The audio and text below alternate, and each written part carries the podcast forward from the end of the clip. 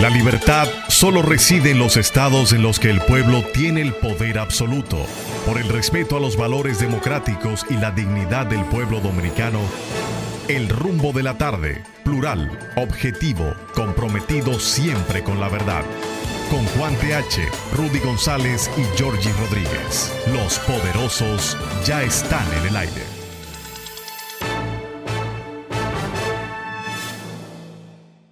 Buenas tardes amigos, buenas tardes. Gracias por estar con nosotros a esta hora, 5, 7 de la noche, cada día, de lunes a viernes. Esto es el rumbo de la tarde, rumba 98.5 FM. Georgie Rodríguez, Juan TH y un servidor, Rudy González, haciendo contactos con ustedes, analizando los temas noticiosos de interés nacional e internacional. Buenas tardes, Juan.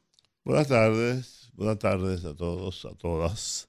Efectivamente, aquí estamos. El Señor no ha llegado. El Señor de los Anillos. Aún no, no llega, no sé por qué razón. Anoche, anoche estuve en la casa de Fafa Taveras, que cumplía, cumplió 85 años de existencia. Pues en su casa hicimos una parte y hablamos de lo que siempre hablamos, de su paso por, por el 14 de junio, de las posiciones que, que ocupó, tanto el 14 de junio como posteriormente durante la Revolución de Abril, tras el fracaso de el intento de la toma del Palacio Nacional el golpe de Estado, su participación como jefe, como comandante de la revolución, entre otros, y algunas cosas inéditas que yo desconocía. Por ejemplo, yo no sabía que René de Risco Bermúdez era un militante serio del 14 de junio que incluso compitió con Fafa para la Secretaría General del Distrito. Y creo que Fafa le ganó por dos o tres votos nada más. Y yo le preguntaba a Fafa que si René era aguerrido, que si era un buen militante. Me decía que sí, pero que era un elemento medio tímido, al principio.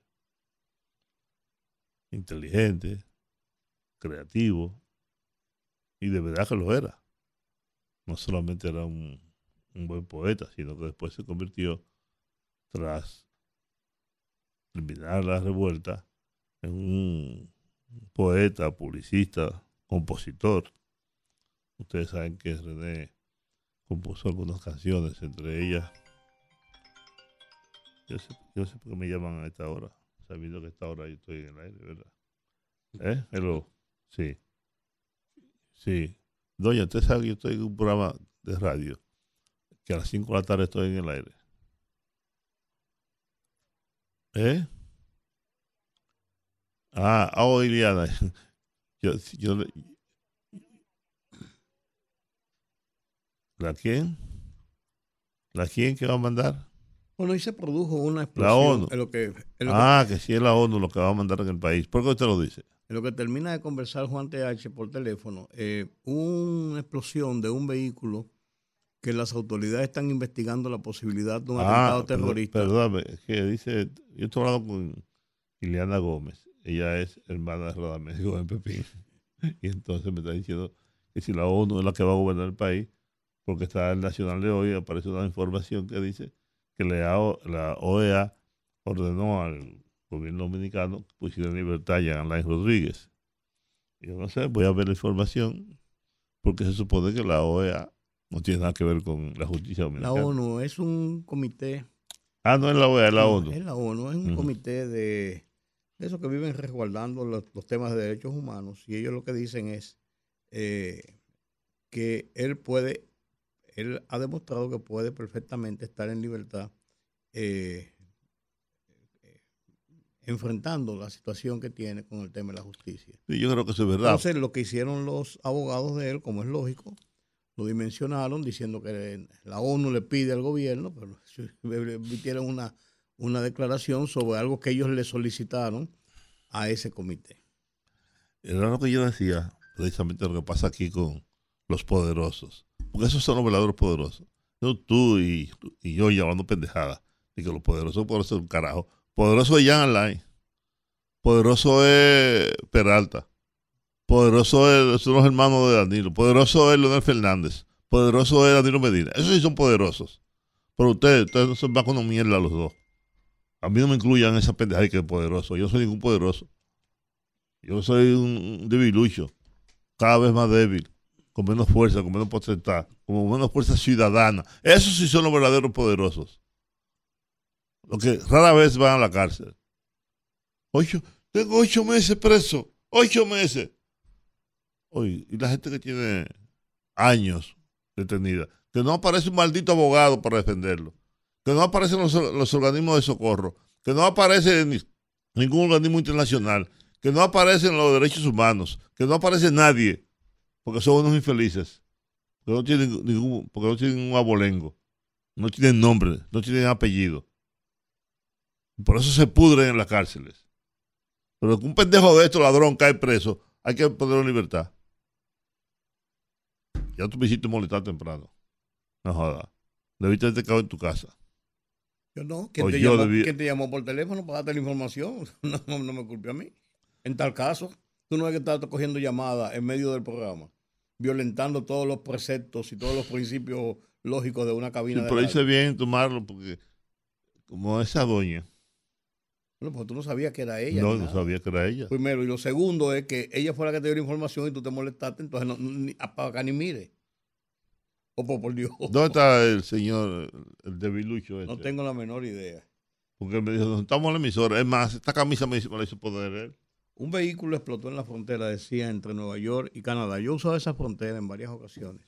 Para ah, ilegal, Para cruzar de Canadá, no, no, para cruzar de Canadá a Nueva York, al estado de Nueva York, porque es la parte norte de Nueva York. Hay dos entradas en el estado de Nueva York. No está por Búfalo y la otra está muy pegada a la I-95, que es la, Interestatal 95, una de las autopistas más grandes, más largas y más congestionadas de los Estados Unidos. Eh, hay dos, vías de entrada y yo he entrado por las dos. En esta explotó este, vehículo. Es una frontera muy, muy, muy sencilla, no, no tiene mucho, no es como la, frontera mexicana, que tiene un, exceso de vehículos. Y entonces dice que este vehículo, eh, en un puesto de control, del lado estadounidense. En hay un puentecito que está entre Estados Unidos y Canadá. Eh, ah, bueno, cerca de las cataratas del Niágara de Búfalo y dejó dos personas muertas y provocó el cierre de cuatro pasos fronterizos en la zona, según informaron las autoridades estadounidenses. No hubo información inmediata sobre la causa de la explosión, pero suscitó preocupación en ambos lados de la frontera. El primer ministro canadiense, Justin Trudeau, dijo que las autoridades estaban tomando esta, extraordinaria seriedad y la Casa Blanca dijo que el presidente Joe Biden estaba siguiendo muy de cerca los acontecimientos. Dos personas fallecidas estaban en el vehículo, dijo un funcionario de las fuerzas del orden a The Associated Press.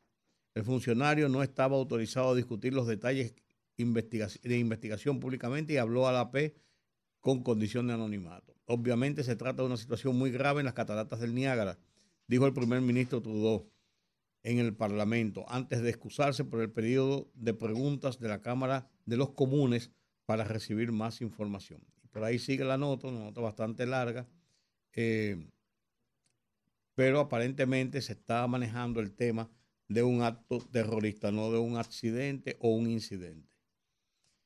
Y eso, eso ocurre hoy en Estados Unidos. Hoy, hoy se recuerda el 60 aniversario del asesinato del presidente John F. Kennedy en Dallas, Texas.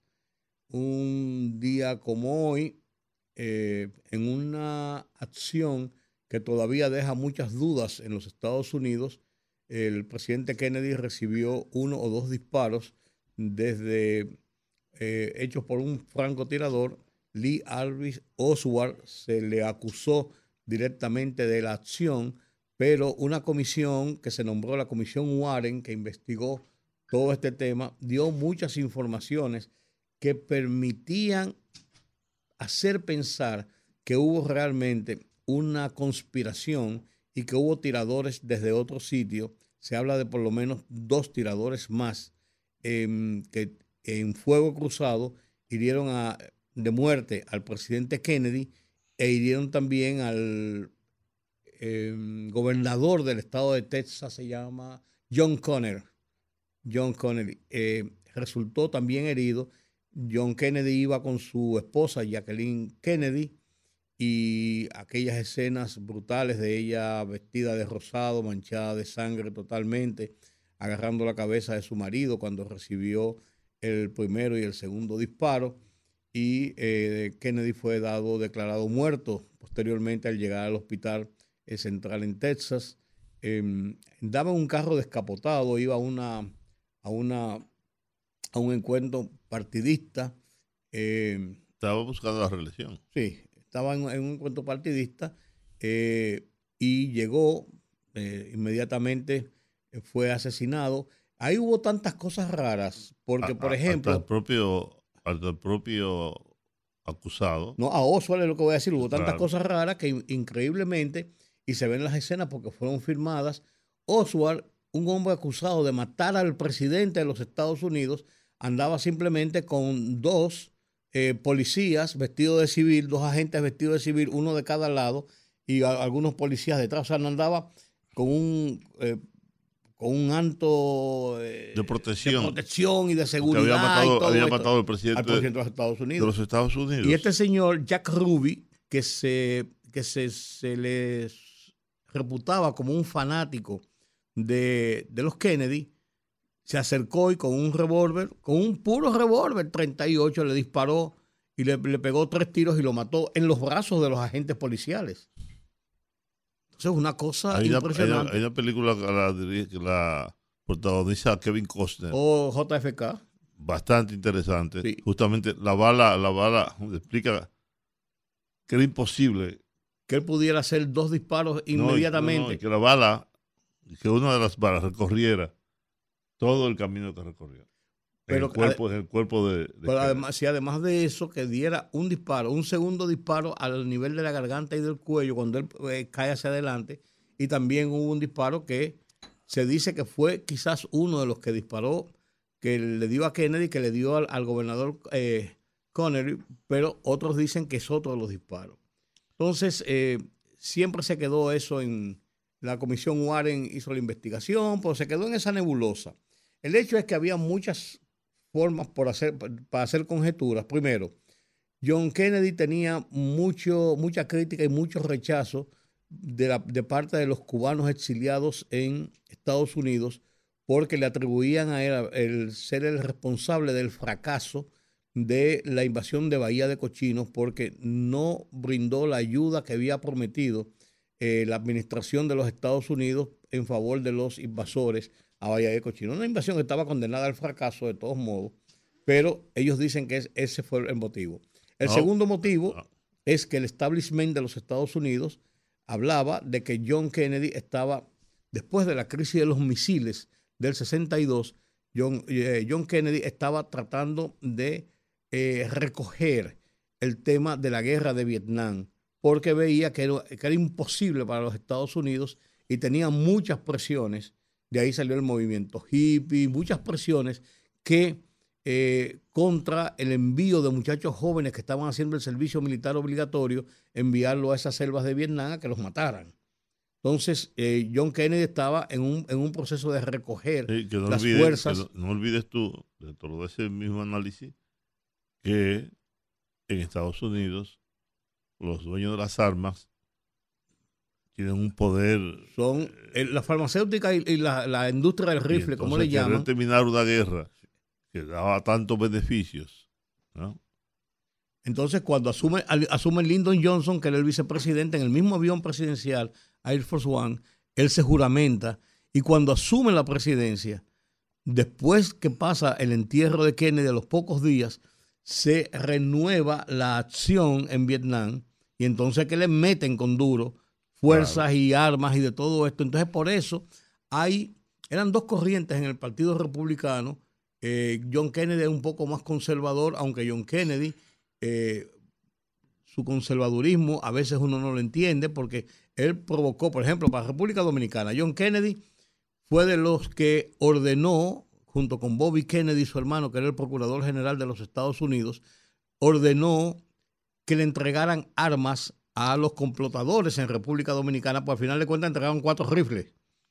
por, ah, por cierto, ¿tú te imaginas que el Procurador General de la República del país fuera un hermano de, de cualquiera de los presidentes que hemos tenido? Sí, bueno. ¿Eh? Pero allá es otra cosa. ¿eh? Sí, está bien, pero, y, era, y se decía que Bobby era el poder detrás del poder. Sí, pero. El gran. Pero el hecho es que el, el, hermano del presidente. ¿Es el nepotismo? ¿No? Era el procurador general de, la República. Entonces, entonces, John Kennedy primero participó en eso. Después, cuando a, UPA la, eh, la muerte de Trujillo y la caída de la dictadura, pone a Balaguer y deja a Balaguer para que controle y asuma todo el control del poder y trate de hacer una transición más o menos eh, estable. Y después saca a Balaguer del país. Pero después de eso, derroca el gobierno de Bosch, porque es el gobierno de los Estados Unidos que derroca el gobierno de Juan Bosch. Yo te decía a ti, durante el gobierno de Kennedy, siete golpes de Estado se produjeron. porque los demócratas son famosos en eso. Entonces, dos meses después... Son los guerreristas, dos, los demócratas. Dos meses después de, derrocado el gobierno de Bosch, entonces asesinan a John Kennedy, hoy hace 60 años. 22 de noviembre de 1963. Esa es la historia. Comencemos el programa. Esa es la historia. Comencemos el programa. Llegó Georgie Rodríguez. Antes de lo que yo estaba hablando. ¿Eh? Lo que yo estaba hablando. Estamos, fuera del aire. No, no, si estábamos fuera del aire, yo me pongo mi ropa y me voy. Señor. Mire, bueno, buenas tardes. La gente de la Sursa la gente de la Sursa y de otros sectores están reclamándole al gobierno que le construya casas, viviendas. Yo nunca puedo estar en desacuerdo con eso. Que una gente le construyan una casa, un apartamento. De hecho, en mi viaje, en mi viaje último a la República Popular China, yo vi una ciudad de 7 millones de personas, tumbándola entera y haciéndola de nuevo. Donde había una casa o una familia, la derribaban y entonces hacían unos edificios muy modernos, calefacción, esto, aquello, lo otro, calles nuevas, asfaltadas, todo, una ciudad nueva y moderna. Ahora, a nadie se le va a ocurrir alquilar la casa o venderla para coger otra vez como damnificado. Ocurre aquí mucho, muchos eso. Durante el gobierno de, de Leonel Fernández. La Ciénega fue una. La Ciénega. ¿Cuándo, cuando la guerra, la Ciénega? Sí, no, pero la. la, la, la, que hizo. La cañada esta, la cañada esta de. De, de Guajimía. De Guajimía. No, pues eso lo han hecho 200 veces. Es lo que te quiero decir. Y en muchos lugares, los gobiernos han construido apartamentos eh, eh, buenos, buenos. ¿Qué hace la gente que vive a la orilla de un río? Lo sacan, le dan un apartamento, entonces lo venden o los alquilan y vuelven otra vez, y vuelven otra vez para la orilla del río o para la cañada como, como damnificado a reclamar que otra vez le construyan una maldita casa para que se la den para hacer lo mismo. Cuando sacaron la gente de la ciénaga, construyeron las caobas el barrio de las Caobas, sí, lo recuerdo. y sacaron eh, una, una cantidad importante de familias de ahí. Metieron la Marina de Guerra e impidieron por varios meses que ni entrara ni saliera nadie de ahí, mucho menos que alguien eh, clavara un clavo. Nada más podían entrar a sacar las pertenencias con custodia militar y se iban. Después eso se relajó lógicamente, la política. se quitó, sí, se relajó y entonces eh, eso volvió y se convirtió en el mismo semillero que había antes. Exactamente igual. Y, de las caobas, mucha de la gente se comprobó en reportajes que se hicieron que de las caobas, muchos de los que le habían dado casa, las vendieron allí y volvieron para la ciénaga. Una, cosa increíble, te dan una casa de concreto más o menos en un barrio decente con las cosas. Pero, ahí vamos, es la política. El populismo. La gente vuelve otra vez, se asienta en los mismos, lugares. Pero hicieron una cosa buena hicieron una cosa buena que ha dado resultados y el gobierno actual lo ha continuado, que fue cuando se hizo el desalojo en la parte baja, a orillas de un, buen tramo del, río Sama, desalojaron a la gente y comenzaron inmediatamente comenzaron a ah, construir una avenida y una serie de cosas. O sea, ya era imposible que volvieran porque no tenían dónde asentarse. Hay áreas verdes, solo inició Balaguer. Sí, no habían dónde asentarse. Pero lo desarrollaron. Sí. Eso lo acaba de hacer Carolina Mejía. No, no, no, no. Cuando desalojaron de la margen. Sacó a Balaguer. ¡Balaguer! ¡Ya! ¡Coño! No juega más con Balaguer. Yo no estoy. ¿Y, qué? ¿Y cuál es la cosa? Oye, que tú me dices harto, Giorgi. Yo, Para todos tú sacabas Balaguer. Ya en tierra, lo hizo, pero se murió. Es imposible. Y murió a destiempo. debió haber muerto hace 50 años. Es imposible borrarlo de, la historia y del desarrollo y el progreso de este país. Sí, Balaguer. Coño, no, la uno tiene que soportar cosas. Yo me tengo que, yo me tengo que ir de aquí. Que diga la valla. La valla no está para, la valla no está para hablar. No, no, porque Olga es muy sensata, inteligente, no va a decir eso. Pero ella, está, puede, ella puede estar de acuerdo o no con Balaguer. Pero ella tiene que estar consciente de que Balaguer es el progreso. De que Balaguer inició el tránsito hacia el progreso y el desarrollo. Así me decía ayer. La ciudad de Santo Domingo llegaba a lo que hoy es la Abraham Lincoln, le llamaban Avenida Jefra que era un, camino de tierra. está bien. No, no, cuando llegó Colón no había nada. Tampoco. Oh, oh, Por eso Colón es venerado. Claro, y Trujillo. ayer me decía alguien, usted no quiere saber Trujillo, por Trujillo fue que hizo este país. Es más, yo escuché a, a, Ramón Leonardo decir que el verdadero padre de la patria es Trujillo. Porque Trujillo amaba el merengue.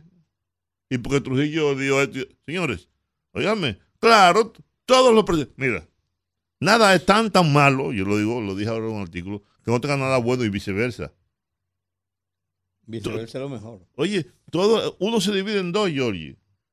Todos los gobiernos, todos, todos, todos, todos han hecho cosas buenas y muchas cosas malas. Pero que tú, es que, tú para todos sacas la guerra. No, no, yo porque Rudy hizo referencia. Después que tú leíste el artículo de Rudy de hoy, no puedes decir eso. ¿Por qué? ¿Tú no leíste el artículo de Rudy de hoy? No, no. Ah, bueno. Está bien. ¿Qué pasó? Léelo entonces. Rudy, mándaselo. Yo lo mandé al grupo. Ah, se lo mandé. Como todos los miércoles. No, no. Yo casi no, Pero tú tienes que hacer como hace el señor, que lo manda al correo personal de uno. Yo lo mando, yo lo mando a los grupos generalmente. Eh, Pero bueno, vamos a entrar en materia porque, ah, no, la materia no puede ser, pues ya hay que ir a la pausa. Y tenemos un invitado, el presidente del Consejo Nacional de la empresa privada. Señor Marrancini estará con nosotros. Marrancini. Ah. Celso Juan Marrancini. Celso Juan Marrancini. Oye, eso, eh, hay cuarto por todas partes. Vamos a la pausa, regresamos.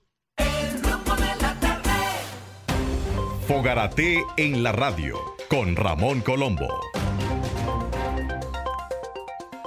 Se titula y ahora es que falta. Primero que nada fue la pandemia, que lo puso a vacunar a 10 millones de personas. Lo segundo fue el huracán Fiona, que lo puso a recorrer todas las llanuras. Lo tercero fue la sorpresiva ocurrencia rusa contra Ucrania, que lo puso a pagar el petróleo al precio que fuera. Lo cuarto fue Haití sin gobierno ni ley, que lo puso a cerrar la frontera y sus miles de millones de ventas. Y ahora, para rematar, un aguacero de todo el tamaño que no le permite ni siquiera dormir una siesta. De Luis haberse imaginado todo esto en 2020, hubiera optado por ser simplemente presidente de la sala municipal de Cambronal. El rumbo de la tarde rumbo de la tarde, el rumbo de la tarde. Bueno, aquí estamos en el rumbo de la tarde y tenemos el privilegio de poder conversar en la tarde de hoy con el presidente del Consejo Nacional de la Empresa Privada, Celso Juan Marrancini, a propósito de todos los movimientos que ha, habido en el país, el desarrollo que estamos experimentando en la República Dominicana, en donde la empresa, el sector empresarial de la República Dominicana juega un papel estelar. Buenas tardes, gracias por aceptar nuestra invitación. Gracias, buenas tardes. El privilegio es, eh, es mío. Eh, buenas tardes a, a ustedes y a, y a todos los seguidores de este prestigioso programa. Comenzamos por el final, prácticamente. El gobierno acaba de anunciar una renegociación con Aerodón, con un, con un eh, contrato que había hecho ya hace veintitantos años y que se va a reformular a 30 años más. Y eso nos recuerda eh, otras renegociaciones que se han hecho en República Dominicana, caso, caso de la Barri últimamente, después han habido otras renegociaciones. ¿Qué importancia tiene esto para el proceso de desarrollo, por ejemplo, en el campo de la aviación en este momento? Primero. Segundo, en, en lo que tiene que ver con el flujo de turistas y de pasajeros a República Dominicana. Y tercero, sobre todo, en cuanto a lo que es las garantías de las empresas de el manejo de los contratos que hace con el Estado. Bueno, eh, no, no hemos analizado el contrato eh, y es siempre bueno hacer la, eh, la, la aclaración porque obviamente eh, Está fresquecito. eh, está fresquecito y tampoco es nuestro rol eh, analizar todos los contratos que se realicen, pero creemos que esto es un anuncio muy importante que se ha hecho al, al país. Primero porque reafirma la, la confianza que hay en, en todos los sectores económicos y sobre todo eh, el externo, porque en el interno es eh, muy alta eh, y en el externo, eh, pues esto es una forma de reafirmar esa confianza de que una empresa extranjera pues renueva su, su contrato.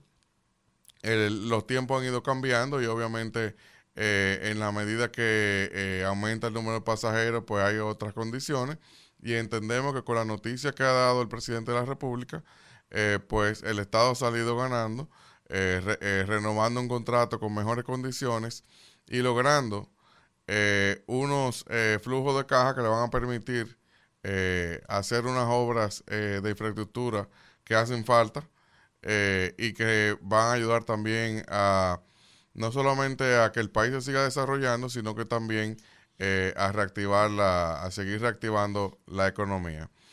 Vemos también que es muy importante que ese aeropuerto, que ya se veía eh, rezagado eh, en su capacidad de recibir eh, más vuelos, o sea, sí. prácticamente estamos hablando de, eh, bueno, yo mismo no recuerdo cuándo fue la última ampliación eh, para poder, de espacio para recibir aeronaves. Eh, vemos que es positivo que, eh, que esa expectativa tal vez que había de qué iba a pasar con el contrato se deje atrás para que se puedan realizar las inversiones que permita tener un aeropuerto representativo de, de la ciudad primada de América y de un país que realmente está dando muchas señales positivas al mundo en, en por su crecimiento, por su turismo, por su estabilidad política, eh, por la diversificación de su economía eh, y muchas otras razones. Entonces, nuestro aeropuerto de la ciudad primada debe ser representativo de, de eso y las inversiones que ahí se van a realizar o se deben realizar, eh, pues, pues yo creo que son positivas. De hecho, ¿Cómo siente se incrementa, de hecho se incrementa, se aumentará, se construirá otra pista y se construirá otra terminal. O sea que eso, como bien señala, nos pondrá a, a la altura de el, el nivel en que se encuentra el turismo en el país. Este país ha atravesado en los últimos tres años, cuatro años casi, por situaciones muy difíciles relativas a la pandemia, a la guerra. La inflación ha sido un elemento muy perjudicial para la economía dominicana. Sin embargo, sin embargo, el país ha sabido, las autoridades han sabido cómo conducir el país hacia buen puerto. Ustedes, los empresarios, ¿qué visión tienen del país de hoy? ¿Cómo les ha ido a ustedes en materia de inversión, de garantías jurídicas, etcétera, etcétera?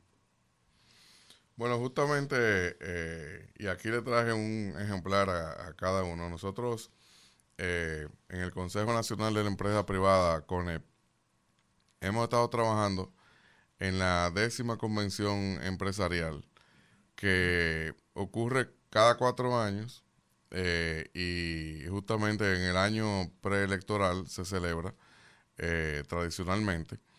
Y es eh, una eh, oportunidad siempre para hacer un análisis introspectivo de, de dónde estamos, dónde vamos y, y cuáles son los principales retos y poner eh, propuestas sobre la mesa, eh, sobre todo en la contienda eh, electoral. Y justamente la semana pasada dimos clausura al, a este décimo convención eh, y entregamos a, los candidatos y al, al- liderazgo y a, todo el país esas propuestas. Eso fue un ejercicio que nos permitió eh, trabajar con todo el sector empresarial que eh, en todo el país, en todos los sectores, todo tipo de, empresas, todo tamaño de, de empresa, para que tengan una idea, el, en el CONEP hay 64 eh, asociaciones de las principales del, país que a través de ellas representamos más de 60 mil empresas, grandes, pequeñas, medianas, micro, en toda la provincia, incluyendo toda la Cámara de Comercio de- del país, que algunas están como socio directo y, y- y si no, eh, por fe de Cámara y tenemos una eh, relación de trabajo muy, muy estrecha. Y nos ha permitido escuchar, eh, socializar, eh, evaluar y oír eh, todo lo que son los principales retos. Y lo que vemos es que en, en los últimos 50 años, en los últimos 12 años, pero también en los últimos 12 años, el país ha crecido de una forma sostenida, un promedio por encima de, del 5%, y se ha destacado una estabilidad política, una paz social y ese crecimiento económico que son eh, los pilares de- del por qué hemos avanzado y, por, y, el, y del por qué debemos seguir avanzando. Eh, y también eh, en ese contexto, el sector privado ha aportado más del 85% del, del PIB y en los últimos años, más o menos desde hace 10, 12 años, casi el 90% de todas las inversiones que se realizan en el país.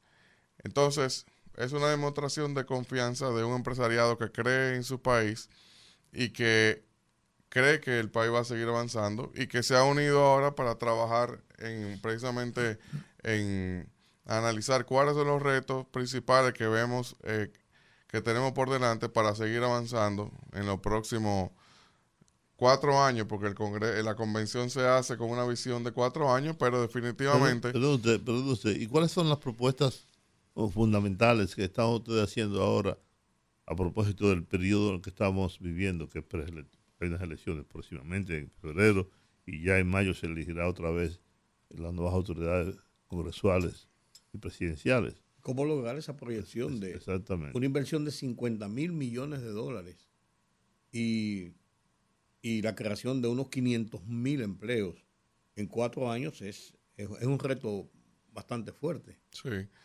Eh, bueno, como usted bien decía, en los últimos años hemos pasado de, de crisis a otra crisis eh, internacional con repercusiones en, en nuestro país. Primero la pandemia, luego la inflación eh, que generó la misma pandemia y, y las medidas económicas que se tomaron en todos los países para incentivar las economías. Luego también las, eh, la- eh, la- la- los efectos secundarios de dos guerras. eh, y, eh, y luego también la desaceleración económica fruto del control de la inflación. En eso, pues, nuestro país se ha manejado, el gobierno actual se ha manejado en ese ambiente de crisis, hemos salido airosos de esa crisis en el sentido de que ya somos eh, de los primeros países que llegó a, un, a la meta de, inflación y ya vemos que nuestra economía vuelve a reactivarse. O sea que eh, está más que probado que nuestra economía es muy resiliente, que hay una gran eh, ventaja eh, comparativa con otros países en el sentido de que es una economía diversificada con un alto nivel de encadenamiento productivo, de que el sector industrial le vende a la zona franca, la zona franca exporta, el sector industrial le vende al turismo, el turismo trae a los turistas, los turistas son consumidores, tenemos un sector minero, eh, tenemos una banca muy sólida, tenemos un mercado de capitales que ya vemos que está emitiendo eh, incluso eh, renta variable de Está acciones de empresas dominicanas de mucho prestigio. O sea que hay unas condiciones muy óptimas con un alto nivel de confianza para seguir avanzando. Nosotros organizamos eh, en esta ocasión eh, la propuesta en dos ejes, con una visión de una economía de bienestar que, que vaya, que, que lleve al mismo nivel el desarrollo económico con el desarrollo humano. De hecho, un eje es el desarrollo productivo eh, y el otro eje es el desarrollo humano. Y hay una gran correlación de, de uno con otro porque definitivamente si no vamos a una economía de bienestar, no podemos hablar de que hemos ido avanzando. Y en ese orden, pues, eh, eh, hemos priorizado, por ejemplo, en el eje del desarrollo humano, la educación está en el tope de la agenda. En las reuniones que tuvimos en todo el país, incluso en todas las regiones, eh, en lugar de, de lo que tal vez uno pudiera esperar, de que su tema más importante fuera una obra en una, en una zona del país, de infraestructura, el- el- la educación estuvo en el tope de todas las agendas. Y realmente... Es que hay dos elementos fundamentales para el desarrollo de, un- de cualquier país, y lo han demostrado los tigres asiáticos, como le llaman, que es educación y salud. Si no tenemos un sistema edu- educativo fuerte, sólido, eficiente, junto con un sistema de, de salud, la inversión pública en, materia, las dos renglones todavía es ineficiente. El 4% que yo creo que no se ha empleado adecuadamente, más menos del 2% del PIB en salud es totalmente, totalmente es más, eso es insostenible, no, no, es posible. Entonces creo que, como bien usted dice, la educación es, un elemento básico, el desarrollo humano es fundamental. El desarrollo humano solo se logra con educación. Si ustedes priorizan esos dos elementos, entonces creo que efectivamente vamos por buen camino. La educación ya no es un tema solamente de, justicia social o, o una vía de ascenso social, de generar oportunidades. Es que ya es un tema eh, estructural para poder seguir creciendo.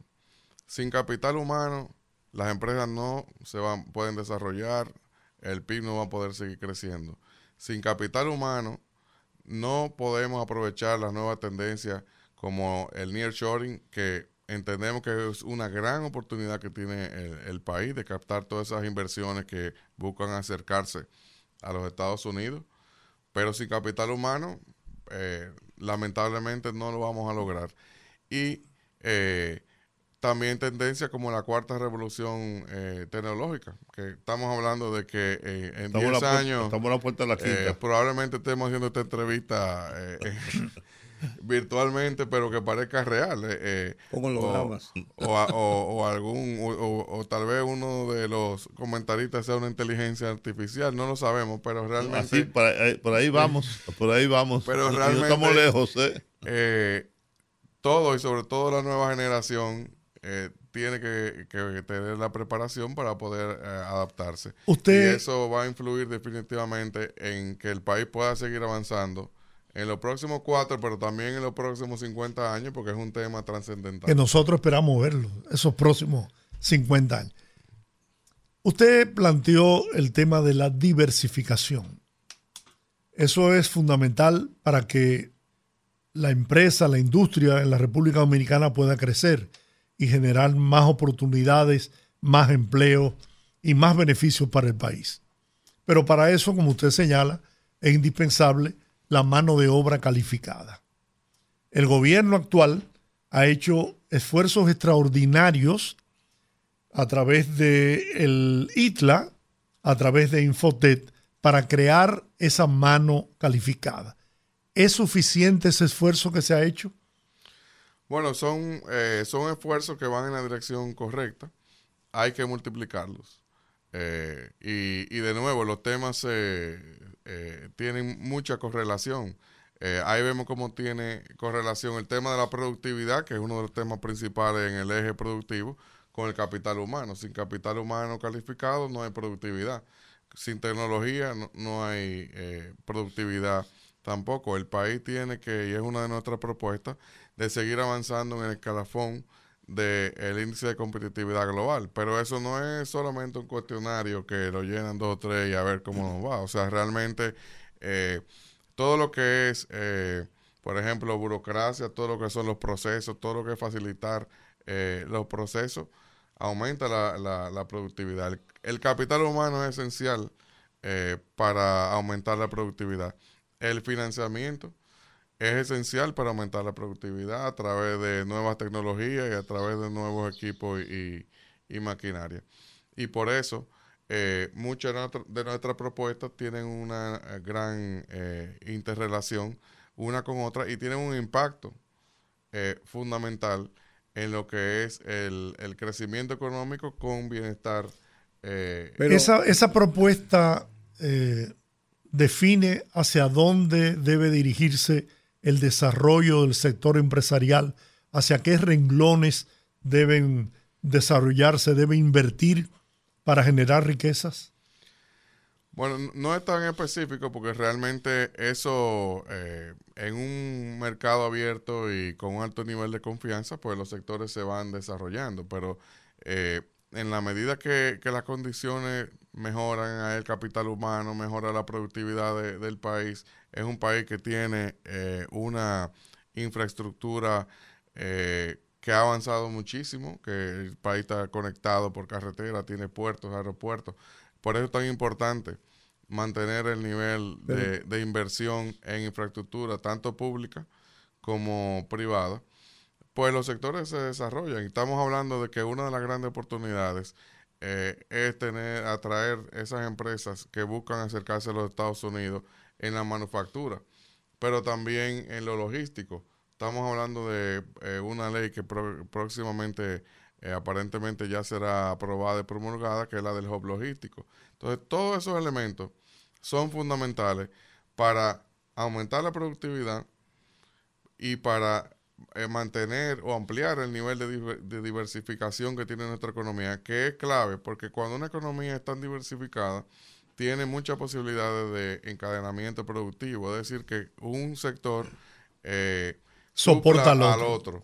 Y eso al final lo que hace es aumentar el valor agregado nacional, que es la base del país, que, que el valor agregado nacional quede en el país y lo que se produzca aquí, que genere impuestos aquí y empleos aquí. Pero seguimos teniendo el hándicap de muchos años, que es el, el- el tema del sector eléctrico, que es vital para eh, promover ese mismo, ese mismo, esa misma cadena de desarrollo. Y la República Dominicana se ve, se sigue viendo lento y se sigue viendo sin una definición a qué plazo podemos nosotros conjurar el serio problema de la electricidad, porque es un problema que mientras más por ejemplo, plantas se ponen, más sigue aumentando la demanda. Eso es, es, es, es, muy activo.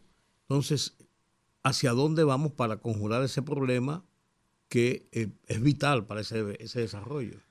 Sí, el, el sector eléctrico, eh, y tratando de analizarlo en, eh, en, en resumen y en su justa dimensión, podemos ver que por el lado de la generación ha aumentado, ha, ha, eh, avanzado mucho. Eh, las inversiones han generado nuevas plantas con un mejor costo relativo, obviamente en la medida que suben los combustibles sube el costo, pero eh, es una matriz que se ha diversificado más, que se ha alejado de, del- de los combustibles fósiles, que ha, ha agregado renovables, que se ha diversificado dentro de los fósiles, pero se ha alejado de- del petróleo, o sea que tenemos una matriz ya que depende del gas natural, del carbón, eh, El sol, el de- viento. del derivado del petróleo y eh, de la hidroeléctrica, el sol y el viento. Eh, y hay energía suficiente y hay nuevas energías, nuevas inversiones que vienen en camino. Ahora, el 1.200 problema- megavatios están ya licitados. De esos hay 400 en ejecución y los 800 a instalarse en Manzanillo están licitados y incluso Capital Dominicano eh, fue el que licitó y ganó esa licitación. Correcto. Entonces, el, el reto donde está es en la distribución y en la comercialización, que está en manos del Estado y que realmente es igual a un problema fiscal. El problema eléctrico o el tema eléctrico, el déficit eléctrico, es un tema fiscal. El, al país le cuesta al año prácticamente 100 mil millones de pesos eh, destinar esos recursos a un déficit, o sea, subsidiar unas empresas que son deficitarias y eso priva al presupuesto de dinero para eh, hacer más obras que requiere el país para desarrollarse, que requiere, la, de que requiere la, la población eh, para desarrollarse. Eh, también dinero para eh, reducir el déficit del presupuesto y obviamente darle más estabilidad a la, a la deuda externa. Entonces es un tema fiscal. Lo que genera el tema, el, el sector eléctrico en la comercialización y la distribución es eh, casi la mitad del déficit del presupuesto del Estado. Y es urgente, eso no aguanta más cortoplacismo. Es urgente que eh, se haga una gestión profesional en la distribuidora y que ese déficit desaparezca y que poco a poco vaya fortaleciendo el, presupuesto del Estado, porque de nada ganamos eh, queriendo hacer aumentar más impuestos a la población y a las empresas, que muchas veces eh, eh, tienen una alta correlación, si tenemos una fuente donde se nos están yendo los recursos a través de un déficit. Pero mire, yo le he dado una interpretación, quizás esté equivocado, es posible, pero ese subsidio a las distribuidoras no es realmente a las distribuidoras el subsidio. El subsidio es a la población que no paga el servicio eléctrico. Gente que se roba la energía eléctrica, gente que le montan un contador y lo destruyen para no tener que pagar energía eléctrica. Y esas son la gente que tienen mayor consumo. Porque desde que usted desmonta esos eh, aires de ventana que teníamos y se los regala a un empleado, a, un, alguien que le sirva, lo montan en esos lugares y donde no pagan energía eléctrica y lo mantienen encendido 18, 20 horas al día. Entonces el subsidio realmente va dirigido a los que no pagan la luz. Por razones también de que hay que hacer una inversión multimillonaria en la compra de medidores, inversión que no se hizo en años anteriores cuando debió hacerse, pues hoy hay un déficit de millones de medidores que no están en el país porque eso no es ir a un colmado y comprar una botella de leche. Eso hay que ordenarlo, toma tiempo.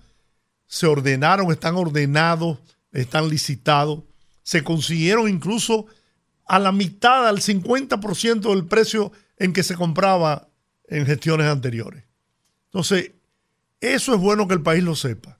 El subsidio realmente es a la población que no paga la energía eléctrica.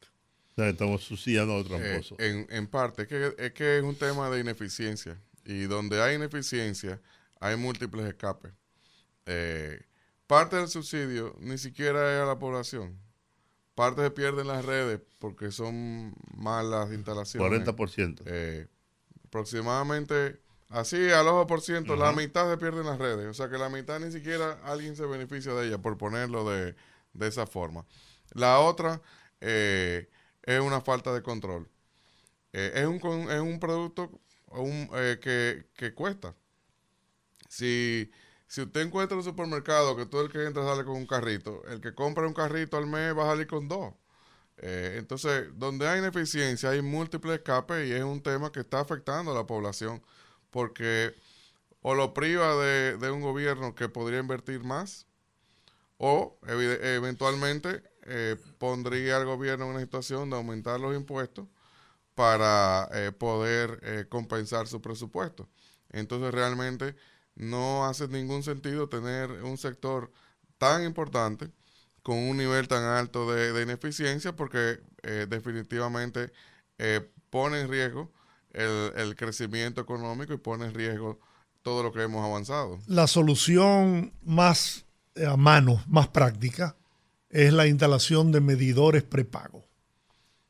en donde usted pueda controlar el uso, su consumo eléctrico y además de eso, las distribuidoras puedan cobrar el, el uso del- de la energía eléctrica. Sí, que permiten también eh, focalizar el subsidio a los que más lo necesitan. Correcto. Eh, pero el mejor ejemplo es el sector de las telecomunicaciones, que es un sector eh, ejemplar eh, eh, que va a, a la vanguardia en- en- comparado con los demás países Sí. y que realmente tiene a, a todos los todos los, dominicanos y todos los pobladores de nuestro país comunicados. Y lo- pagan. y lo Una- pagan. Una pregunta. Este gobierno, fundamentalmente, ha hecho de la alianza público-privada parte de, su, de sus ejes fundamentales de gobierno. ¿Qué opinan ustedes al respecto? Eso ha sido clave. eh, sobre todo, como usted decía al principio del programa, para poder eh, navegar tres crisis una tras de otra en tres años. Eh, esa capacidad de diálogo y de analizar los retos y, buscar las mejores soluciones para el país, trabajando con los sectores y trabajando con el sector productivo, es clave para buscar las mejores soluciones y para también eh, mantener el nivel de confianza que hay eh, en nuestro país, incluso en situaciones adversas como la que hemos vivido en los últimos años. Así que eh, es algo que nos distingue como país cuando vienen extranjeros del sector empresarial o del sector político o social se quedan asombrados de, de cómo aquí nosotros nos comunicamos, tenemos una capacidad de diálogo, toda la sociedad, porque no solamente empresarios y el gobierno, es con, el- es con los sectores sociales, eh, y nuestro país tiene una capacidad de convivencia y de diálogo, que es clave y el reflejo es esa paz social y esa estabilidad política que debemos cuidar y mantener. Porque lo que vemos Pero- alrededor Pero, me decía, es una falta de comunicación por, decía- en sociedades me divididas. decía, me decía Toñito Almonte, Antonio Almonte, el ministro de Energía y Minas, que cuando se hicieron las licitaciones allá en, en Manzanillo, muchas de las empresas incluso que perdieron la licitación hablaron de la transparencia en cómo se realizaron, contrario a lo que solía ocurrir, que siempre había unos inconvenientes, unos problemas, que no, que me engañaron, que hubo corrupción, que hubo aquello. Esas cosas parece no, no se están viendo con mucha frecuencia actualmente. Y eso también eh, habla de la garantía jurídica que hay en el país, que satisface y promueve la inversión, tanto el sector nacional como extranjero. Correcto. Bueno, yo creo que ese plan que ustedes han. Usted han- trajo uno a Yogi, déselo. Sí. Usted- Yo traje uno a cada uno. Usted Sí. empieza acá con él. No, no está aquí, está, aquí, está ahí. Ese es un plan eh, ambicioso, un, pro- un programa ambicioso en, en un país Gracias. donde, Así piensan los empresarios. donde tenemos. Es claro y conciso. Y, y tiene metas. Y lo que nosotros aspiramos es que, eh, además de medir el crecimiento del PIB, midamos cómo está avanzando la calidad de la educación, cómo está avanzando la vivienda, que es una de las métricas que quisiéramos incluir eh, en esta economía del bienestar, eh, cómo se puede seguir impulsando el sector construcción en general a nivel de infraestructura, pero específicamente la vivienda para cerrar ese déficit eh, habitacional pregunto, tan ¿está grande esto- que aún persiste. Le pregunto, ¿está hecho esto tomando en cuenta la ley de desarrollo nacional? Sí. Esto está hecho con, con números que eh, obviamente son aspiracionales, pero nosotros lo hemos comprometido y lo hemos anunciado. Hemos anunciado que la inversión privada eh, para el año que viene eh, proyectamos que será por lo menos 30 mil millones de dólares. Eh, estamos proyectando llegar a 50 mil millones de dólares. Algo. Estamos proyectando generar 500 mil empleos en cuatro años. Eh, obviamente, eh, todas estas propuestas, tomarlas en cuenta es clave por- para poder seguir avanzando en lo económico, pero eh, también en todo lo que tiene que ver el eje Lo social. del bienestar Yo digo- humano. Yo digo, señor Marroncini, que es, es una, una propuesta muy ambiciosa en un país que está tan sujeto a situaciones tan eventuales como la pandemia, la crisis económica internacional, las El guerras, agua, el agua. eh, el cambio climático, lo que nos pasó. O sea, que eh, son, son metas muy ambiciosas realmente. Pero es que nuestro país O tiene están- una, una oportunidad enorme porque mientras otros países eh, tienen su crisis interna, además de la, de, de la de externa, externa.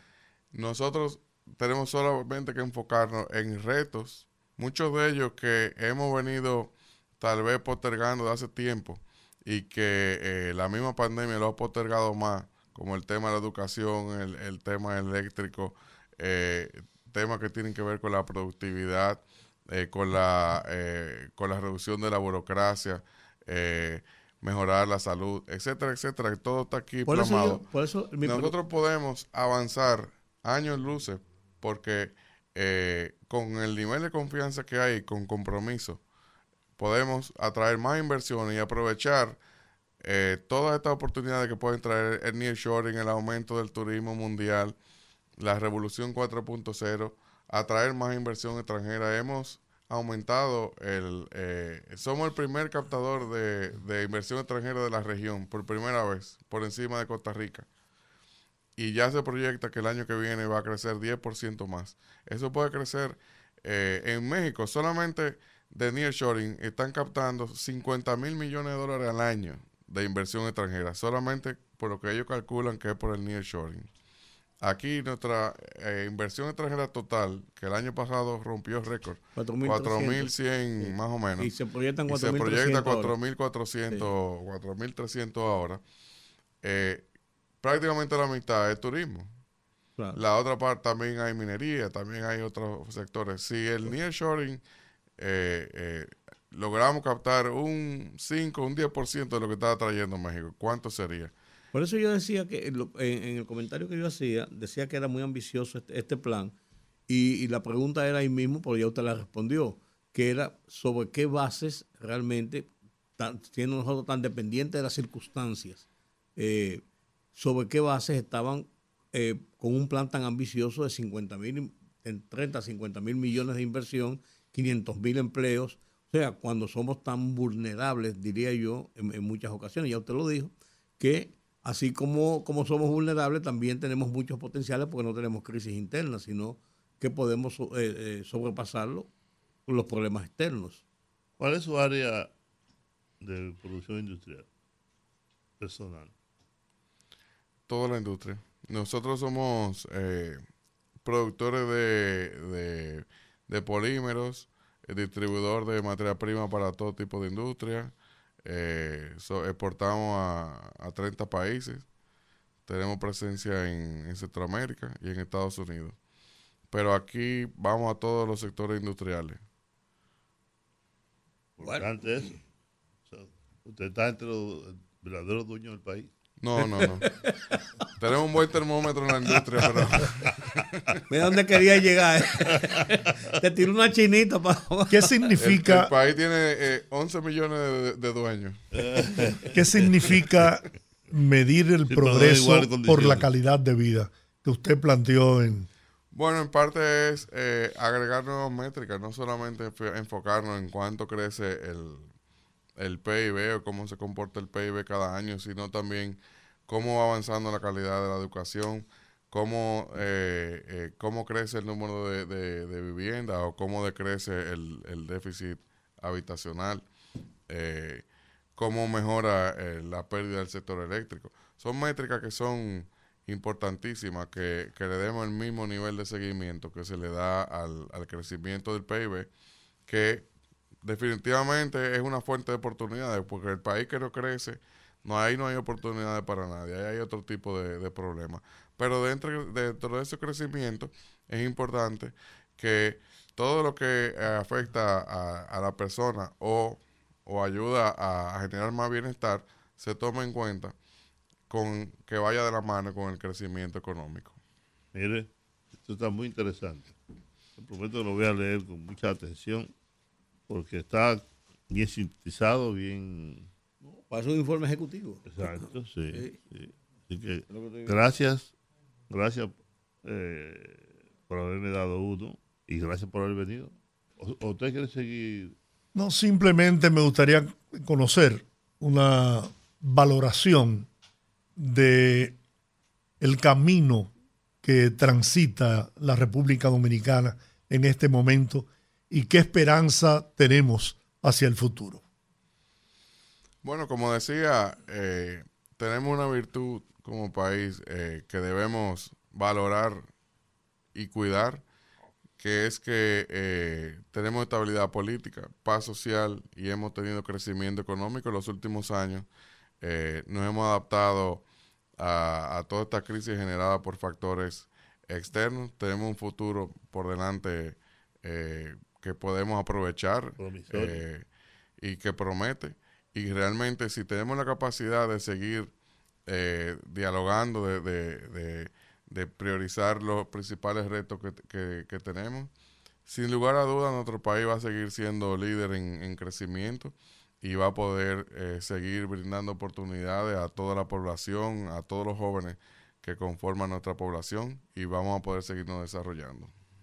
Bien, bueno, agradecer a Celso Juan Marrancini, presidente del Consejo Nacional de la Empresa Privada, por haber venido hasta nuestros estudios, haber compartido todas estas buenas noticias y seguir apostando ¿no? al futuro de la nación y al bienestar del pueblo dominicano. Ahí se sentó Muchas gracias. Celso hace unas semanas, ahí mismo, hablar con nosotros. Bien, Bueno, pues muchísimas gracias a, a todos y gracias a, a todos los seguidores de, de este prestigioso programa. Gracias. Bien. Gracias, buenas tardes. Vamos a la pausa, regresamos en breve en el rumbo de la tarde. El rumbo de la tarde. Bien, ayer decía el señor Rubén González, alias Rudy, que en el tema este del, del paso a desnivel que se derrumbó y mató nueve personas, había una responsabilidad compartida. Y yo le decía que yo daba la razón en algunos de los elementos que planteaba. Y a propósito de esa responsabilidad compartida, parece que el ingeniero Miguel Vargas olvidó que él fue ministro, secretario de Obras Públicas y Comunicaciones durante cuatro años. Durante los cuatro años de Hipólito Mejía. Y como esa es una responsabilidad compartida, entonces él tiene una responsabilidad mayor que la que tengo yo, que la que tiene Rudy, que la que tiene Georgie, que la que tienen casi el 98% de los ciudadanos de este país.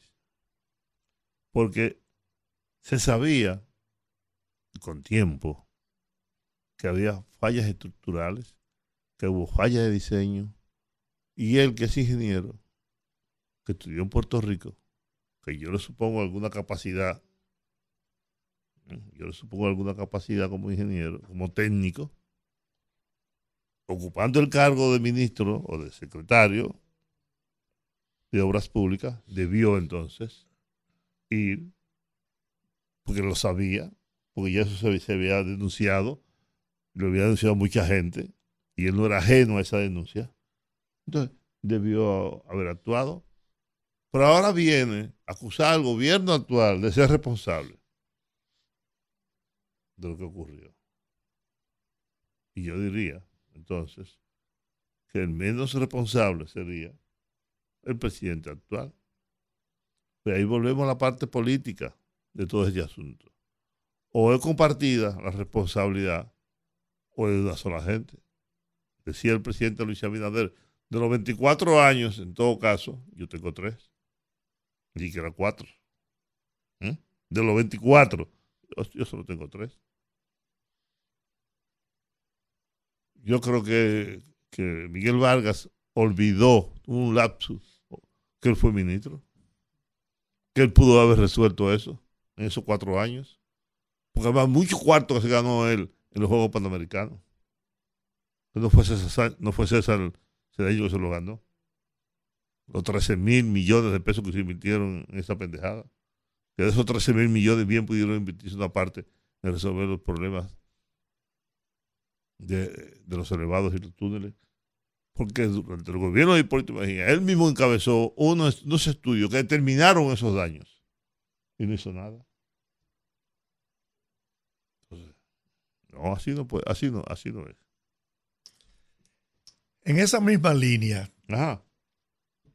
Osiris de León, el presidente creó una comisión para hacer una evaluación, rendir un informe sobre todas las obras públicas construidas 15 años, con 15 años de, de antigüedad, más de 15 años.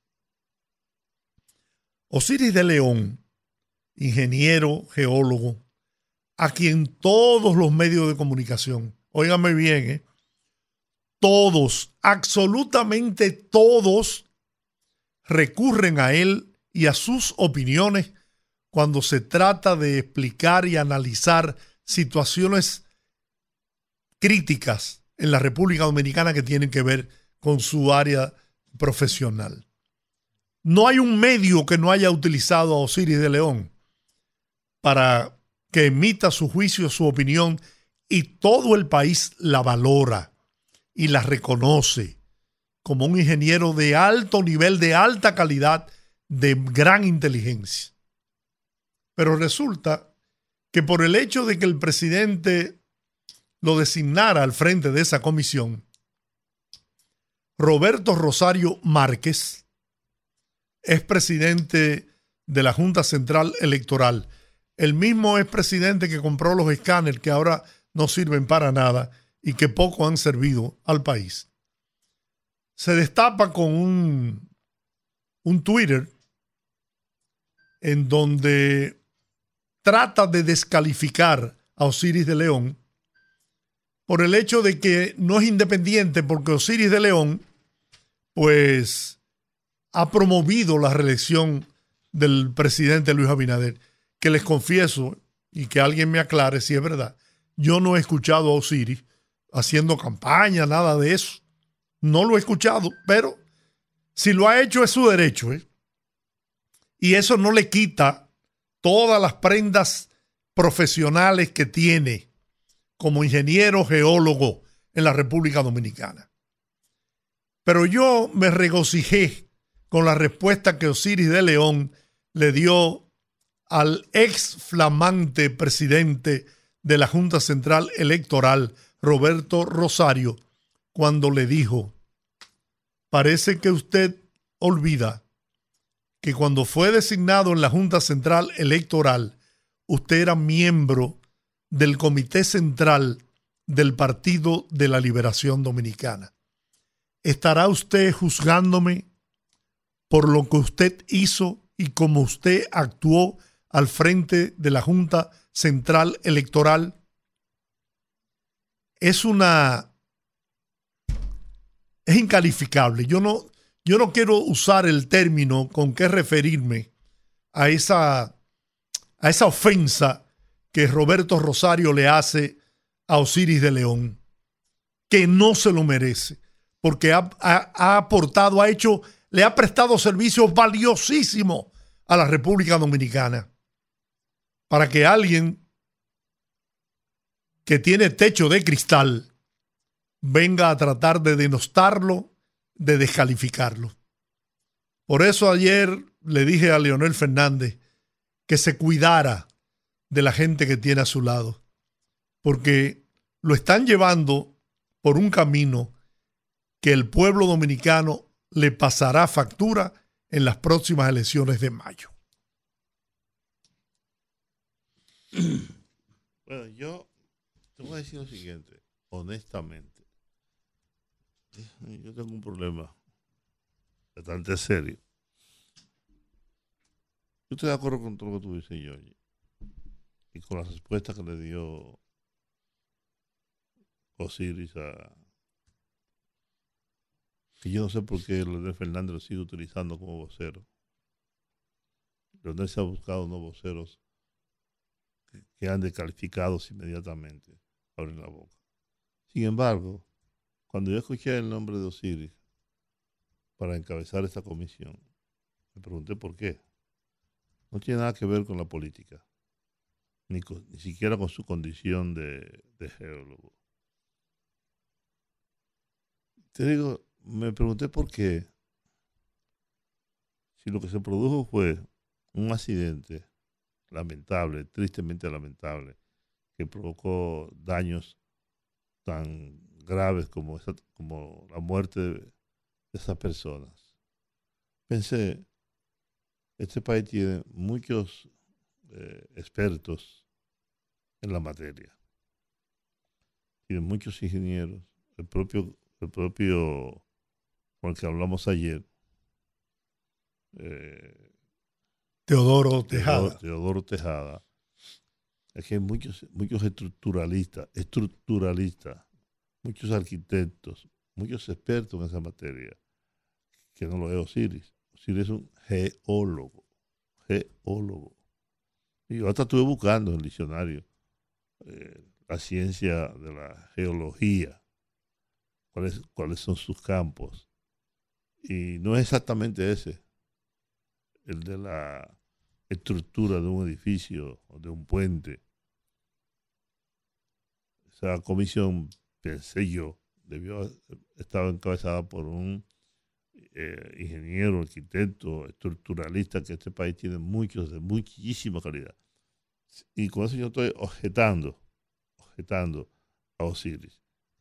Digo que en cualquier caso pudo haber estado en la comisión y debió estar y debe estar en la comisión pero yo no lo voy a, yo, yo, yo, yo no soy nadie, no soy nada, solamente soy un carajo que viene aquí a hablar pendejada, pues yo hubiera escogido a un técnico profesional que tampoco estuviera vinculado al tema político, partidario, porque Osiris siempre ha sido, fuera de eso que tú dices, un dirigente y militante político. Tuvo muchísimos años en el Partido Reformista y después tuvo un partido también que creó el mismo, vinculado a, a- a- al Partido Reformista, etcétera. Por eso yo hubiera buscado otra gente. Estoy de acuerdo en que Roberto Rosario no tiene calidad para hacer eso, sobre todo después de su paso por la Junta Central Electoral, de los 30 millones de dólares que gastamos en unos escándalos que no sirvieron para nada. ¿Mm? Y lo que sabemos que pasó entonces. Pero bien. Tenemos a... Tú no vas a decir nada.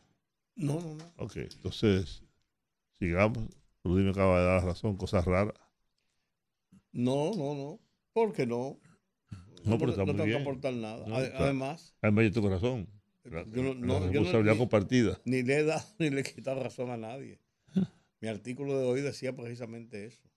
Bueno, entonces me está dando la razón. Bueno, O yo te la estoy dando a ti. ¿Hay algo, algún problema? no es que no, Como diría, Ser- es que tú eres que está buscando un problema, no lo hay. como diría Sergio Vargas, ¿algún problema? ¿Eh? ¿Qué vamos Bueno. a hacer? ¿Qué seguimos ahora? ¿Qué vamos a hacer ahora? Vamos a terminar de ¿No vamos ya? los tres minutos que nos quedan Y vamos a hablar con la de gente. comentarios y vamos a hablar con la gente. Hablar con la gente, claro que sí. Oh, no, pues entonces, hace- vámonos entonces. No, no nos podemos ir. Vámonos, las- vámonos a la pausa y regresamos con que hable el pueblo. Bueno, pues vamos a la pausa. El rumbo de la tarde. Conectando con la gente, que el pueblo hable en el rumbo de la tarde.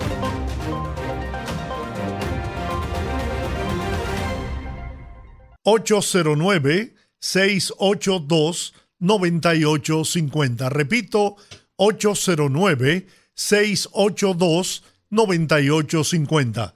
Las internacionales sin cargos en el 1-833-380-0062. Hola, Sí, buenas tardes. buenas tardes. Buenas tardes al señor Rudy González, eh, el único periodista que está ahí que realmente ha demostrado realmente que no tiene re- remordimiento, como se- el señor Jorge Rodríguez. Juan TH es un renegado, todo el tiempo lo sabemos. Eh, pero Jorge Rodríguez realmente una persona con quien uno lo ha seguido. Yo tengo 63 años, siempre lo he seguido por su capacidad como eh, comunicador. Pero caramba, hoy me está dando una razón, una bocina demasiado grande este gobierno. Ojalá que cuando este gobierno se vaya de ahí, él realmente no se eh, haga una culpa. Juan TH realmente es un renegado. Eh, después que Hipólito lo hizo rico, siempre ha estado y siempre ha sido enemigo del PLD y de, y de Leonel Fernández. ¿Por qué, por qué tengo yo que aguantar este come mierda que diga toda esa vaina sobre mí? Pero déjalo que diga lo que quiera. Sí, está bien, pero no entiendo por qué que diga lo que Es que quiera, pero que no me ambicie a mí. Buenas. ¿Por qué tengo yo que soportar el insulto a nadie? Yo no insulto a nadie. ¿Y qué tú quieres si a él le molesta que critiquemos a, a Leonel Fernández? Y yo soy quizás más amigo de Leonel que él, pero mi relación personal en absoluto tiene nada que ver con el aspecto político. Sí, pues, Y lo que he dicho siempre lo hago con tú, responsabilidad con y sin miedo. Con amigos como tú necesitas enemigos. Sí, Buenas. bueno, dígame. Hola. Buenas noches, poderosos. Buenas Yo pienso que ese individuo, cuando llame deben de cortar la llamada por irrespetuoso. No, Juan. H. tiene el derecho de hacer el- de lo que él quiera. Porque la Claro. mayoría son bocinas de lo que están cobrando millones y millones ahora mismo actual. En este mismo gobierno están cobrando y son bocinas. Yo no considero que Juan T. H. sea bocina. Eh, señor Giorgi, Sí, eh, yo no sé qué es lo que le está pasando al señor Leonel Fernández, un hombre con tanta capacidad, pero Vinicito dice que a él que le están dando como una berrundanga, una berrundanga, que él no sabe qué es lo que le ha pasado a Leonel Fernández, porque ese no es Leonel, que él duró 30 años junto con él, como él está actuando. Es una cosa increíble. Y cada día tiene menos puntos, los dos juntos no llegan, yo creo que ni a, ni a, tre- ni a 40 puntos llegan los dos juntos. Bueno, Él tiene que buscar otra otra alternativa, yo no sé. Porque no es una cosa increíble cómo está actuando ese señor, que fue tres veces presidente. está Es una cosa increíble. Gracias, gracias. Miren, yo lo he dicho, yo, lo- yo lo he dicho. Claro, yo no me escondo detrás de una bandera política, no me escondo detrás de, de nadie. Yo simplemente digo lo que pienso y yo he dicho, yo tengo un compromiso con el gobierno, principalmente con el presidente Abinader. Ahora, cuando no estoy de acuerdo con algo, lo digo. Porque mi cabeza ni la alquilo, ni la presto, ni la vendo. Las veces, aquí lo sabe todo el mundo, y el país creo que lo sabe. Ha sido así siempre. Cuando no estoy de acuerdo con algo, lo digo. Cuando estoy de acuerdo con algo, también lo digo. Yo tengo, yo, yo prefiero 500 veces a un Luis Abinader, como yo lo veo. Es más, yo hasta escribirle hoy. Si vale la pena tanto esfuerzo, tanto sacrificio, por un país de lambones, de malagradecidos. Entre los cuales me encuentro yo también. Georgie. Hola. y- Sí. Juan, buena- buenas tardes. Óyeme, tú sabes que dice un refrán que el árbol bueno que da fruto es que le tiran piedra. Entonces esa basura se pueden hablar disparates de ustedes. Eh, La gente sabe que son bocinas, eh, eh, tipo frustrados, ¿tú me entiendes? Que son eh, que no llegan a basura. Pues, pues, Óyeme, una persona como como Georgie, un ícono que cada rato lo mencionan eh, como referencia de administración y pulcritud cuando tuvo en Televisión Dominicana, y Juan TH, una línea que nadie puede señalarle nada, que usted por lo que hizo lo que, como, como hay gente que no le gusta, y así Rudy, una persona coherente, igual que ustedes, que dice lo que piensa. ¿Tú me? Entonces, ustedes son un equipo fenomenal, fenomenal, así que para adelante. muy bien, pero no se mortifiquen que a mí eso me resbala. Diga usted, hola, buenas. Buenas tardes, Juan. Sí, Yo soy Freddy de tardes. los Mamellos. ¿Me escucha? Sí, Sí. claro, sí. Buenas tardes. Miren, eh, vamos a ver. El jueves pasado yo oí por la noticia la magnitud del temporal de agua que venía. Y el viernes le dije a mi hija que el sábado no me fuera a la universidad, aunque en la universidad abriera, porque ya tenemos el precedente del año pasado. Efectivamente así fue. A la hora de ella estar en su universidad fue la crisis de agua. Y si eso soy yo, que soy un Juan, un Juan de los Palotes, el presidente el viernes se fue con todos los síndicos de fin de semana para Bávaro y el director del COE se fue para una boda. Oh, ¿y dónde estaba el gobierno? En, en, en Bavia. Entonces ahora vienen a venderle, a, nombrar una comisión dirigida por un hablador compulsivo y con un asistente de prensa que no, no se acostumbra a estar fuera del palacio asesorando a que el culpable es Lionel ahora. Ay, qué lindo. ¿Y a qué fue que Abinader fue al palacio? Ok, bien. Tengan cuidado, me estoy diciendo que, que hay que tener cuidado. a un amigo le clonaron la tarjeta y hicieron una compra por casi 300 mil pesos. Y a su esposa por casi 200 mil pesos. Él fue a un supermercado, un negocio, pagó con esa tarjeta y se la clonaron. Hay que tener cuidado. Y igual que con las compras en línea. Hola, buenas. En estos días mucho problema. Buenas tardes. Exactamente. Buenas tardes. Sí, buenas tardes. Guzmán de Villa Francisco. Hola. Hola. Georgie Ruth, igual. Fijaos bien. Hola. El gobierno, el gobierno, No se le escucha, señor. ¿me oye ahora? Ahora sí. Ahora sí. Sí, fíjense. El gobierno, en realidad, está desamparado. No tiene un vocero que le explique la situación bien clara a este pueblo. Usted ve eso de el derrumbe que hubo. Esta mañana estaba diciendo, ingeniero, Está bien eso. que, ¿me oye, no? Sí, sí. un ingeniero estaba diciendo esta mañana que solamente eso se podía resolver como lo están haciendo ahora, desbaratando esa pared. ¿Por qué? Porque esa pared estaba pegada a otra prácticamente pared. Y para usted eh, determinar lo que había ahí, tenía que buscar toda la grúa del mundo para levantar la pared y que no se quebrara para volverla a poner. Ok. Bien, gracias. Seguimos. Buenas. Buenas.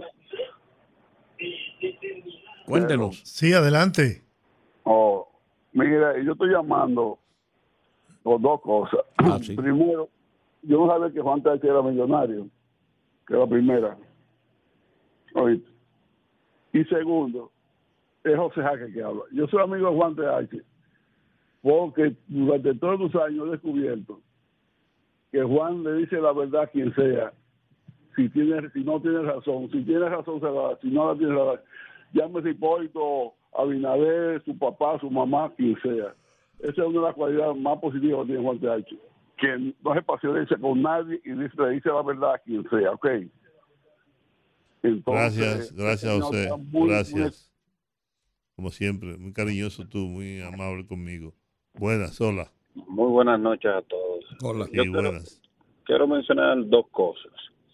Eh, número uno, eh, se hicieron varios préstamos para el tema de las remodelaciones de las infraestructuras después del ciclón del año pasado.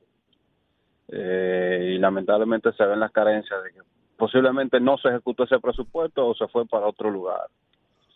Y, y otro punto importante que quiero aportar. Yo ¿Cuál tengo presupuesto varios- dice usted? ¿De dónde? eh, se aprobaron unos préstamos el año pasado. Sí, pero Unos usted dice, 300 millones de dólares ¿para qué? para la ejecución de mantenimiento de infraestructura. Por ninguna de la capital. Eh, bueno, si excluyeron a la capital, bueno, pues está bien. Esperemos que las demás no tengan falencias. Y lo próximo y lo otro que quería comentar es que tengo alrededor de tres meses escuchando este programa. Me gusta muchísimo, a pesar de que no soy simpatizante del partido de gobierno, pero hoy verdaderamente me lleva un sabor de que esto, esto parece un comité de comunicaciones del PRM. Es decir, yo la faja de periodistas independientes que tenía de ustedes hoy se me acaba de caer y verdaderamente no comparto lo que dijo el compañero anterior, pero óyeme, tampoco a flor de piel que uno tampoco vaya a pensar que le están vendiendo eh, las cosas que no son. Entonces, yo no sé, moderemos Mire, bien las mire, óigame, esa- óigame una cosa. Yo no soy ni seré nunca independiente. Eso yo no soy independiente. Eso creíamos, eso creía no, no, no, como perdón. Yo tengo manera 40 años diciendo que no soy independiente. Bueno, pues, pues qué Lo- bueno. y lo he dicho en todas de partes. Y lo he escrito muchísimas veces. Lo dije en la Z durante 30 años. Lo dije en Rumba. Lo dije aquí. Lo escribí 500 veces en Radio Comercial. Yo no soy independiente. Bueno, pues ya yo sé que como oyente sea lo que me tengo No, como- no, no. Y si usted quiere, todo lo que usted hace, si no le gusta, si no le gusta este programa, hay 800 programas de radio en este país. Me di cuenta. Si me usted di no me quiere oír a mí, yo no le gusto, lo cual usted tiene todo el derecho, porque ese es su derecho, ¿verdad? A decir eso y a creer eso. Y el mío es el siguiente. Yo prefiero, yo, Juan TH, ni Rudy, ni Yoli, yo, Juan TH, prefiero, yo escribí un artículo, por un gobierno decente. Y yo creo que tenemos un presidente decente, honorable. Y Bueno, yo prefiero a Luis Abinader 500 veces que a un sinvergüenza o cualquiera. De eso que usted está patrocinando y apoyando. No, yo no apoyo yo ladrones. solamente- Yo solamente lo que veo que el periodismo debe de ser de manera imparcial. No, eso no es verdad. Usted no estudió periodismo, que estudió periodismo fui yo. Y el que sabe No, eso soy no- yo. yo- no es no verdad que un periodista tiene que ser- tiene que ser ni no independiente ni nada de esa vaina. no- eso no es una farsa. Es una falsedad. Los periodistas independientes, eso no existe. En comunicación eso no existe. Igual que los apolíticos. Tampoco existen. Qué vaina. Luego yo peleé ahora a echarme los pleitos de, de, de Georgie para mí. Hola, buenas. Buenas tardes, Juan, ¿cómo estás? Hola, ¿qué tal? ¿Cómo está? Bien, yo soy Ramón Fonder Giorgi, ¿cómo estás? Muy bien, Ramón, muy bien. Eh, bueno, eh, Giorgi, Además, eh, todos esos periodistas que estoy por ahí que independiente, de que independiente, con programas de, investigación, men- mentira, falso, Georgie. mentira del diablo. Juan, tranquilo, tranquilo, tranquilo, Juan. Eh, hizo falta la voz suya en ese comercial ahí del Partido Reformista. Ah, lo dijo. Apareció Sí. alguien que lo dijo. ¿Verdad Yo que creo sí? igual que yo Sí. creo igual que tú, Ramón. Hace Suena- falta la voz, suena la voz raro, sonó raro. poderosa. Hacía falta. Claro, eso le sumaba por lo menos 5 o 6 mil personas a ese acto. Oh, oh, ahí, claro, Giorgi. eso no convoca nada ese, ese- ese señor. Yo, yo estoy llamando fuera de lo que es esa discusión que hay con esos oyentes que son a veces intolerantes también, porque es como dice Juan, nadie es independiente, todo el que llama tiene una Oh, posición oh, defender. claro. Eh, yo, eh, desde el día que le hicieron la, la, la, la- la entrevista al embajador de Israel, que Juan parece que salió, yo creo que Juan salió de la... No, yo, yo no quise participar en esa entrevista. Me por imagino respeto al sí. por respeto a Me mí imagino- mismo me a los oyentes. sí. O sea, yo simplemente... Correcto, mira, correctísimo lo que tú hiciste, porque yo estaba llamando, mire George, yo lo respeto mucho a usted y a Rudy también, pero yo entiendo que lo que ustedes hicieron ese día fue una falta de respeto a los oyentes. Usted no puede comenzar una entrevista y usted tiene todo el derecho a hacerlo porque usted que dirige y usted que tiene ahí el micrófono. Usted no puede comenzar una entrevista con una persona diciendo que el grupo al que él va a atacar allá es un grupo terrorista. Y eso no es verdad, eso no es así, eso no... Lo, mire, escúcheme, pero eso no es periodismo. Esa entrevista, eso no fue una entrevista, eso fue un sesgo lo que ustedes hicieron.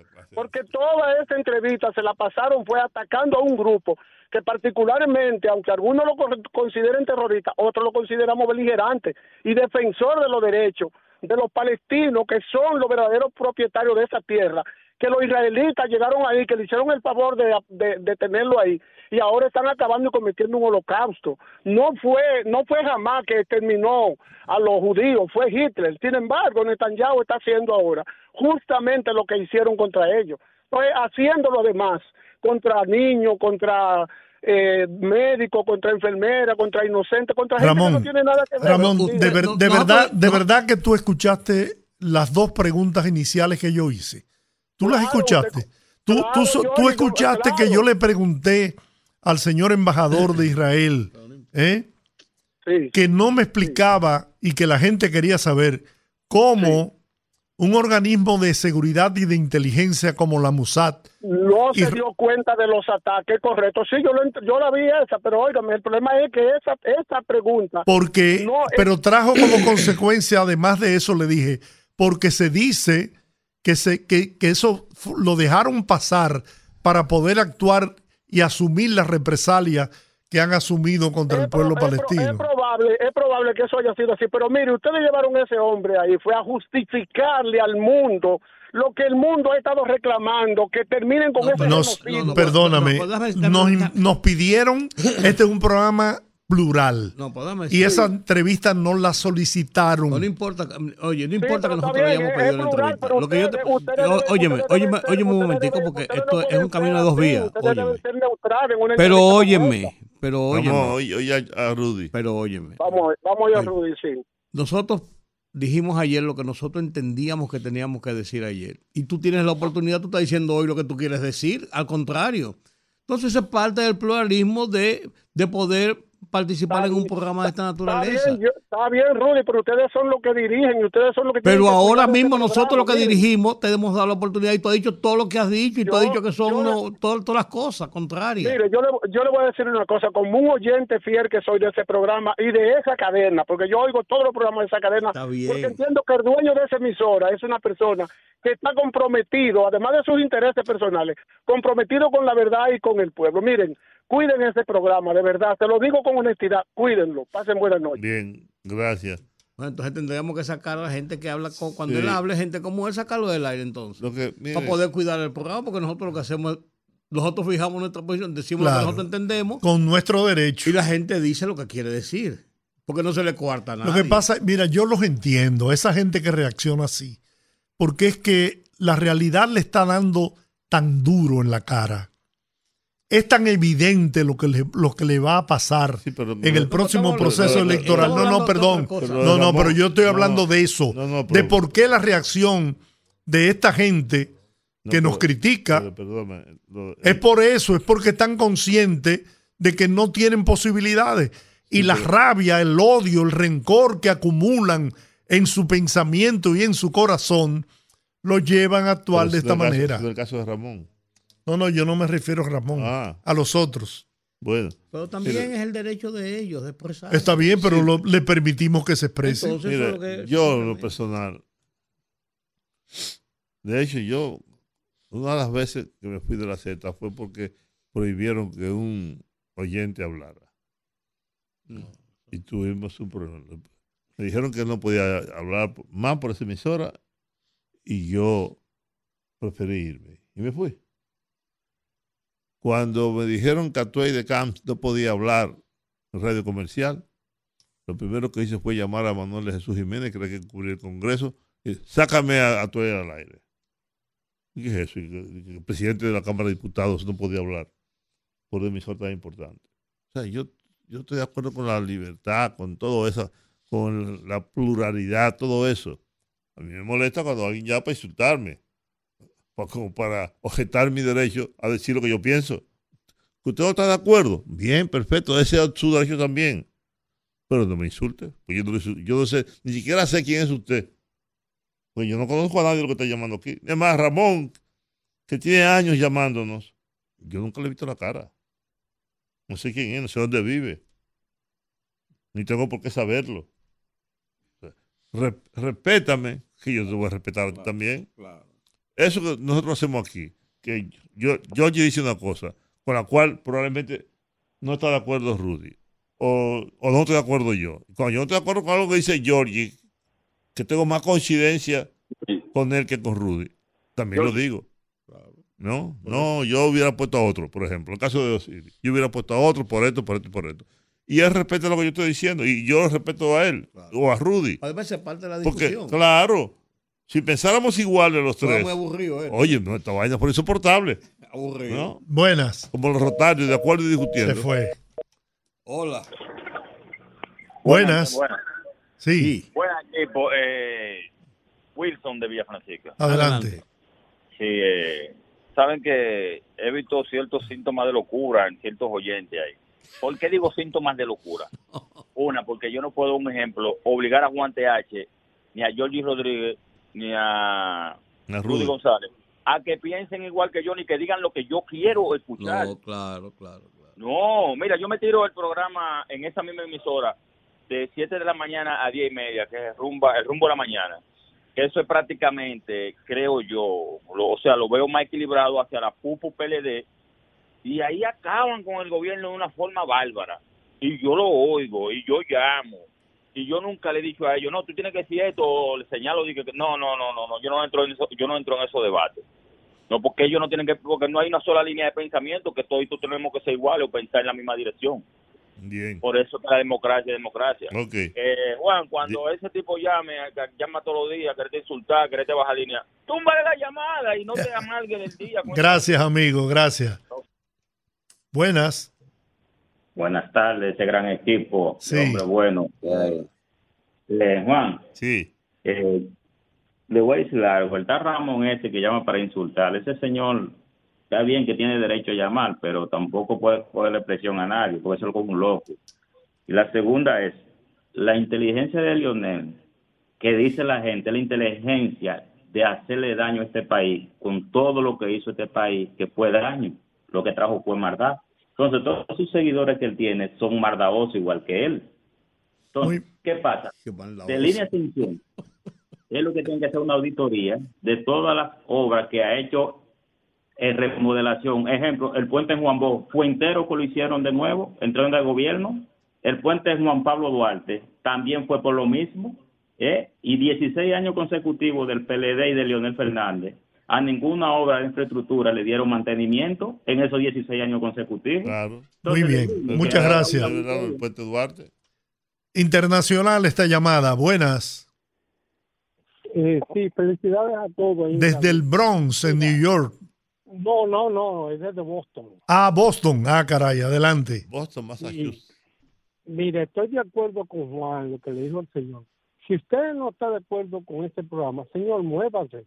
Pues no llame a insultar, porque si no es obligado a escucharlo, usted llamar a insultar a personas profesionales como ustedes, con mucho respeto que tratan ustedes a uno. Por ejemplo, yo mismo, en esa misma emisora hay tres programas que yo no lo escucho. Lo escuché uno o dos veces y no me gustaron, que fue el de 3 a 4 de la tarde y el de 4 a 5 y el de por la mañana, que son tres del comité político. Entonces yo lo escuché dos o tres veces, no me gustó, más nunca lo he escuchado. Espero que sea a las 5 para escucharlo a ustedes. La Exactamente. gente tiene que tener respeto. Así que feliz noche. Muchas gracias. No le gusta un programa, no le gusta un periodista, no lo oiga. Oh, oh. No le gusta un, un programa de televisión, no lo oiga. Buenas. No. Buenas tardes, ¿cómo están? ¿Cómo se inventó el aparatico Es- ese? es ¿Cómo Rita del El Sánchez. Hola, Rita. Yo le, quiero, le voy a dar un, un consejo al señor que llamó, que dice que ustedes nada más hablan del gobierno. Él resuelve eso fácil, que oiga eh, en el sol de la mañana, por la mañana, que ahí no, no hablan a favor del gobierno, y él lo resuelve fácil. Exacto. Buenas. Buenas. Georgie, buenas, ta- buenas tardes, noche. Sí, adelante. Valentín Tavares. Hola, Valentín. Georgie, no sé si usted recuerda al extinto escritor Lipe Collado, Claro. mi amigo y hermano. Claro. Yo, yo, yo, yo soy muy amigo de Fabricio. Mire, Lipe me regaló un libro que se llama Anécdotas y Crueldades de Trujillo. Oiga bien. Pero usted sabe lo que me dijo Lipe. Valentín, todo dominicano tiene un Trujillito adentro y tú tienes el tuyo. Me dice él, que informa jocosa. Usted vio cómo ese señor se expresó de ustedes. Él no quiere a ustedes democrático, pero él no es democrático. Él dice, ustedes tienen que hacer. Ese señor con poder le sale lo que Lipe dijo, el Trujillito. Gracias.